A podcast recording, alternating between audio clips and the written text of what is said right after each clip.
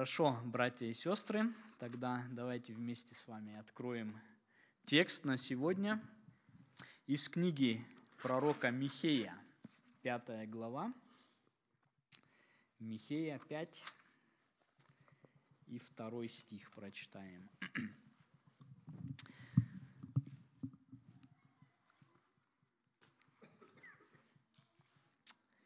И ты, Вифлеем, Ефрафа, мал ли ты между тысячами иудиными? Из тебя произойдет мне тот, который должен быть владыкою в Израиле, и которого происхождение из начала от дней вечных. Воскресенье был первый адвент, сейчас началось замечательное время, радостное ожидание и продвижение к Рождеству. Это очень светлое и хорошее время, не только из-за того, что его как бы там э, ну, украшают и пекут всякую выпечку и все, это именно вот по своему значению это радостное время, и мы хотим на это время, как мы стараемся каждый год делать, вместе э, рассматривать тексты, которые о пришествии Христа говорят нам. Да? Мы нашу тему, которую мы начали, мы немножко сдвинем назад и воспользуемся этим, этим праздничным периодом, чтобы еще раз и еще раз вспоминать и ценить, и радоваться, и благодарить о событиях Рождества. Да, как раз у нас вот эти праздники, они даны нам не зря, они не с тем даны, чтобы мы как-то там приготовили пирог там или еще что-то. Нет, праздники, их главное назначение – чтобы человек задумывался о каком-то смысле. Да? Иногда бывает трагично, что этот праздник как бы лишится совсем исходного смысла или превратится в какой-то другой. Вот трагично, например, смотреть в последнее время во что такой праздник у нас был, как День Победы превратили. Он, в принципе-то, ну, как пели, со слезами на глазах, там всегда определенная печаль, размышления, почему война эта состоялась, про все вот эти последствия, там много печального. Сейчас он в последнее время как-то от этого а, такой разрыв произошел, его превратили в такой более как бы парад и оргия милитаристская какая-то, там ракеты наши, танки, все это не его смысл вообще в принципе был. Да? Вот и точно так же у нас есть опасность здесь в Европе проживая, что Рождество и Адвент, он тоже немножко вот как-то его оторвут от истинного смысла. И поэтому мы хотим рассмотреть именно в это время тексты, которые нам напоминают, что мы вспоминаем и что мы празднуем в эти времена. И вот через празднование Адвента и Рождества, в чем их важность? В том, что мы познаем нашего Бога ближе. Да? Бог это, это фокус этих праздничных дней. Опять-таки, это не просто время, как с семьей, вот здесь говорят, это фамилиенфест, время с семьей, фест де либе, праздник любви и так далее. Это все имеет свое место, но это прежде всего, это праздник, где мы еще и еще познаем и углубляемся в то, кто есть Бог и что Он соделал да, в, в это время. И вот мы из нашего текста давайте попробуем это сегодня сделать и порассуждать, и повспоминать. И мы видим здесь, что этот стих, который мы прочитали, это слово пророка Михея, обращенное к городу Вифлеему. Да, мы видим, как он адресует его здесь. «И ты, Вифлеем Ефрафа». Здесь что, э, мы видим сразу вопрос, да, риторический вопрос. Мал ли ты между тысячами иудинами? Этот вопрос очевиден, то есть на него ответ понятен. Да, Вифлеем был мал. Да? Это вот давайте об этом задумаемся. Вот вы, например, такие города знаете, как э, Блюменхаген или э, э, Шпонхольц, такие селения. Я думаю, никто не знает. Да? Это города, где моя мама живет. Там городишки кругом. Да? Они совсем неизвестны, они никому как бы никакого значения не имеют люди, если вот он когда-то, может быть, проезжал на машине, и то там ни трассы толком никакой нет, ни все, да. Вот Вифлеем – это город, который, в принципе, вот сегодня мы, мы знаем, да, о, Вифлеем, там туристы едут, там магнитики продают. Но в свое время это был просто город на периферии. Вообще он никакого значения по сути не имел, это не столица, ничего.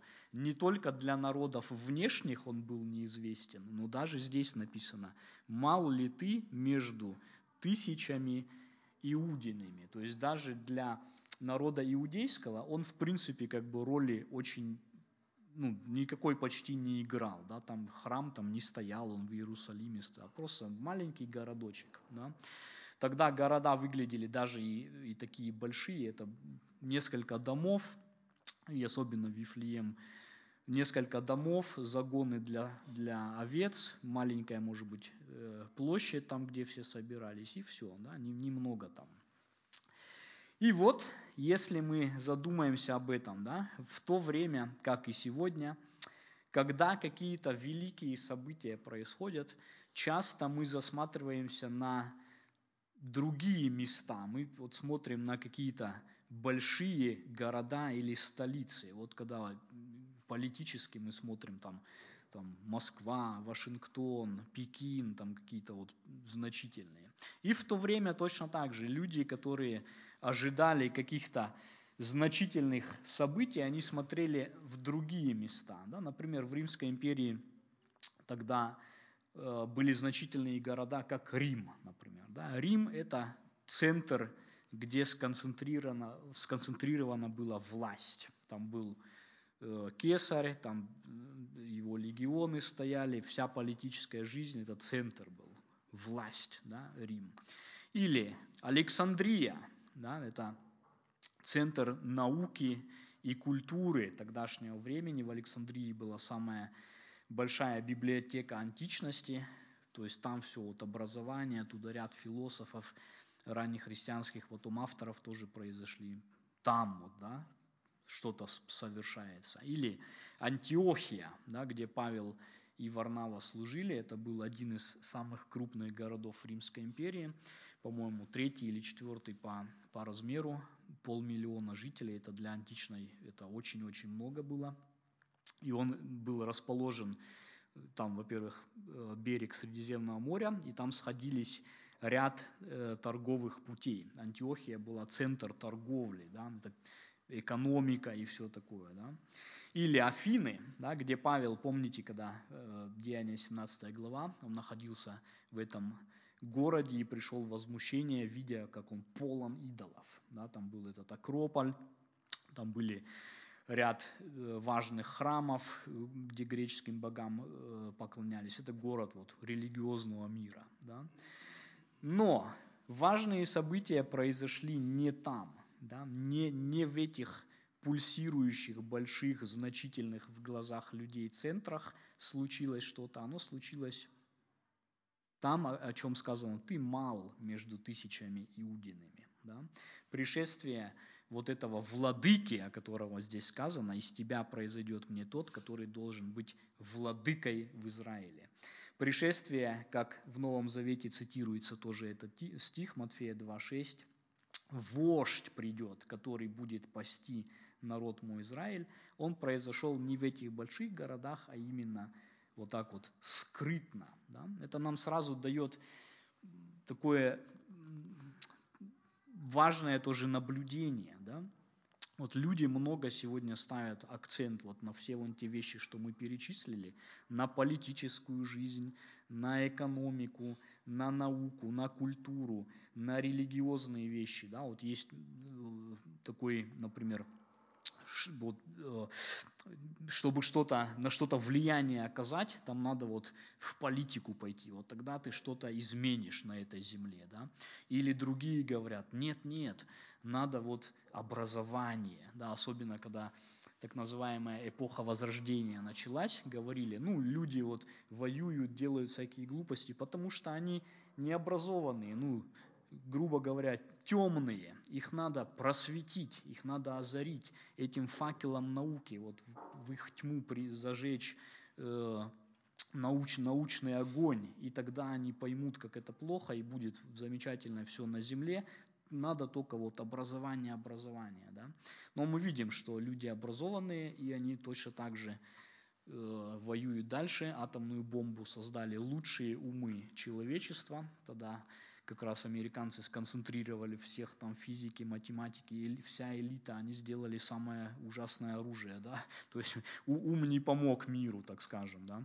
Или вот люди бедные, и поэтому вот эта вся беда, потому что плохо живут, надо поднять их, вот надо экономику продвинуть, вот тогда будут перемены у людей, вот тогда произойдет действительно что-то на земле, и люди концентрируются вот экономически поднимать, э, рыночная свобода и все.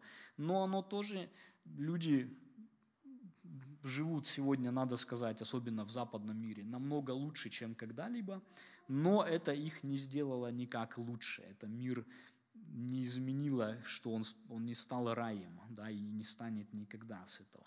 Или вот религиозная жизнь. Почему все конфликты? Потому что вот между религиями конфликты, надо всем примириться, надо всем друг с другом соединиться, э, дружить, все религии уравняем или подровняем, и тогда будет мир. Да? Но и там не будет. То есть вот эти все центры влияния, да, которые вот в этих городах символически так сконцентрированы, они не изменят человека, не изменят человечество вот это великое, на что человек уповает, оно бессильно оказывается. Бог совершает настоящие перемены и настоящие чудеса там, где люди как раз меньше всего где-то смотрят, то, что они игнорируют. О, Вифлеем, это что оттуда может быть, да? Или как эти говорили, с Галилеей, что будет доброе, да, это тоже такое, там, там ничего, оттуда нечего ожидать, да. А вот Бог, Он делает по-другому. Через малое и презренное, о чем написано, ты, ты мал, да, Вифлеем, Ефрафа, что ты такое? Бог вон там начинает и вон там закладывает основы для настоящих перемен, да, для настоящих великих событий. И вот здесь мы видим, да, в Вифлееме он рассудил совершить вот это дивное и важное для всего человечества дело, что его сын рождается там. Да, вот это вот Бог через малое производит великие дела. И вот этот вот, можно сказать, как ну, мустер есть по-немецки слово, как шаблон, что ли, да, мы видим его во многих местах Писания, как Бог из малого и презренного, Он делает как раз вот это великое дело и дает спасение оттуда. Помните, был такой э, герой в Писании или фигура в Писании Гидеон, да? один из судей. Бог посылает его чтобы свой, свой народ избавить. Да, мы читаем это Судей 6 глава, иди, спаси Израиля от руки Маадианитян, я посылаю тебя. И в 15 стихе он говорит так. И Гедеон сказал ему, Господи, как спасу я Израиля? Вот, и племя мое в колене Манассином самое бедное, и я в доме отца моего младший. То есть Бог избрал Гидеона, который сам про себя осознает, у меня влияния никакого нет. Я, племя мое самое младшее, то есть самое бедное, незначительное, невлиятельное. Я самый младший. Как я пойду спасти? Да? Но Бог именно его избрал. И как раз дальше мы знаем историю, да, что Бог отсылает огромную часть народа домой, и из такой кучки он прям говорит, я вас не могу спасти многими. Да? У человека наоборот, вот более важная битва, больше привлеки там все тысячи, а Бог наоборот вас слишком много, чтобы я сделал. Да? Это очень-очень интересно. Давид, да, тоже э, тот, который большую роль сыграл в истории Израиля. Опять-таки помним и в сцену его избрания. Это 1 Царств 16 глава. Самуил приходит, чтобы помазать, и вот братья все стоят, и он видит первого старшего, да, Илиаф. О, верно, сей пред Господом помазанник его, но Господь сказал, не смотри на вид его и на высоту роста его.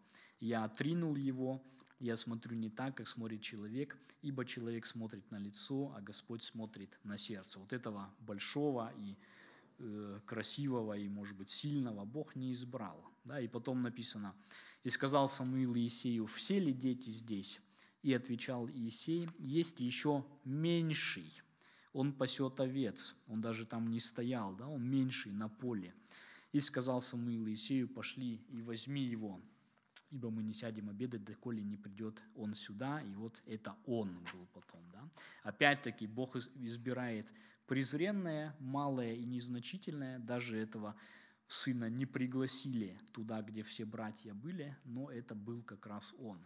Его народ, да, народ израильский. Бог избрал свой народ, и он говорит ему, Второзаконие 7 глава, 7 стих, «Не потому, чтобы вы были многочисленнее всех народов, принял вас Господь и избрал вас, ибо вы малочисленнее всех народов, но потому что любит вас Господь. Да, опять-таки Израиль не потому, что он выдающийся, сегодня говорят, вот у них там столько много э, ученых и нобелевских лауреатов, это следствие того, что Бог их избрал, да, это не, не причина. Он, Бог, Бог прямо говорит здесь, вы малочисленнее всех, народы кругом вас, они более сильные, они более какие-то достижения достигли, вы малый остаток такой, но Бог любит вас, и вот Он избрал этот народ, и через него великое произвел тоже. Да? Или его народ, которому мы принадлежим, милостью Господней, это Церковь Христова. Да? И о ней давайте вспомним. 1 Коринфянам 1, 26-29 я прочитаю. Посмотрите, братья, кто вы призванные?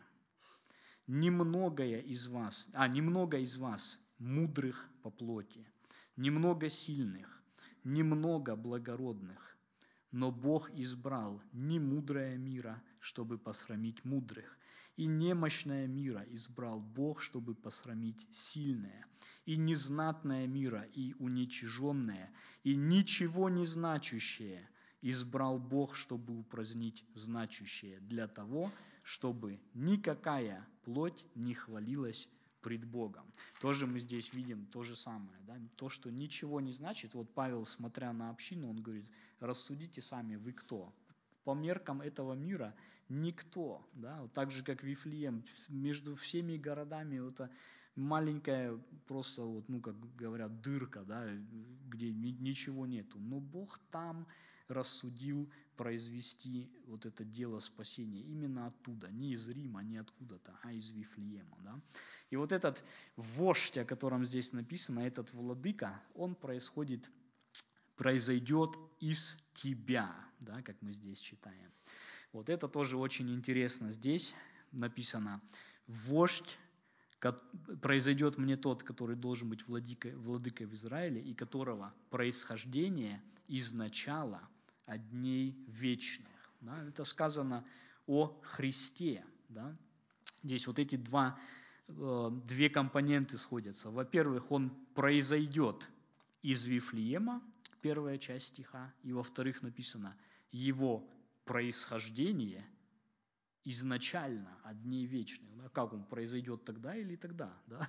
И вот здесь два вот этих вот, э, две стороны мы видим, да, которые мы снова и снова должны учитывать, когда о Христе говорим. Он родился в Вифлееме, он приходит во плоти в определенный момент, но одновременно он же от начала, от дней вечных. Да, мы видим его божественность и его плоть здесь. Да? Он произойдет из Вифлеема, и он происходит от вечности. В нем соединяются вот эти два две стороны, да, его телесная природа, его божественная природа. Это ну, по логике несовместимо, так он произойдет из Вифлеема или так, да, и так, и так, да, он родится в Вифлееме, но он от вечности, да, он, он есть Бог, который соделался плотью.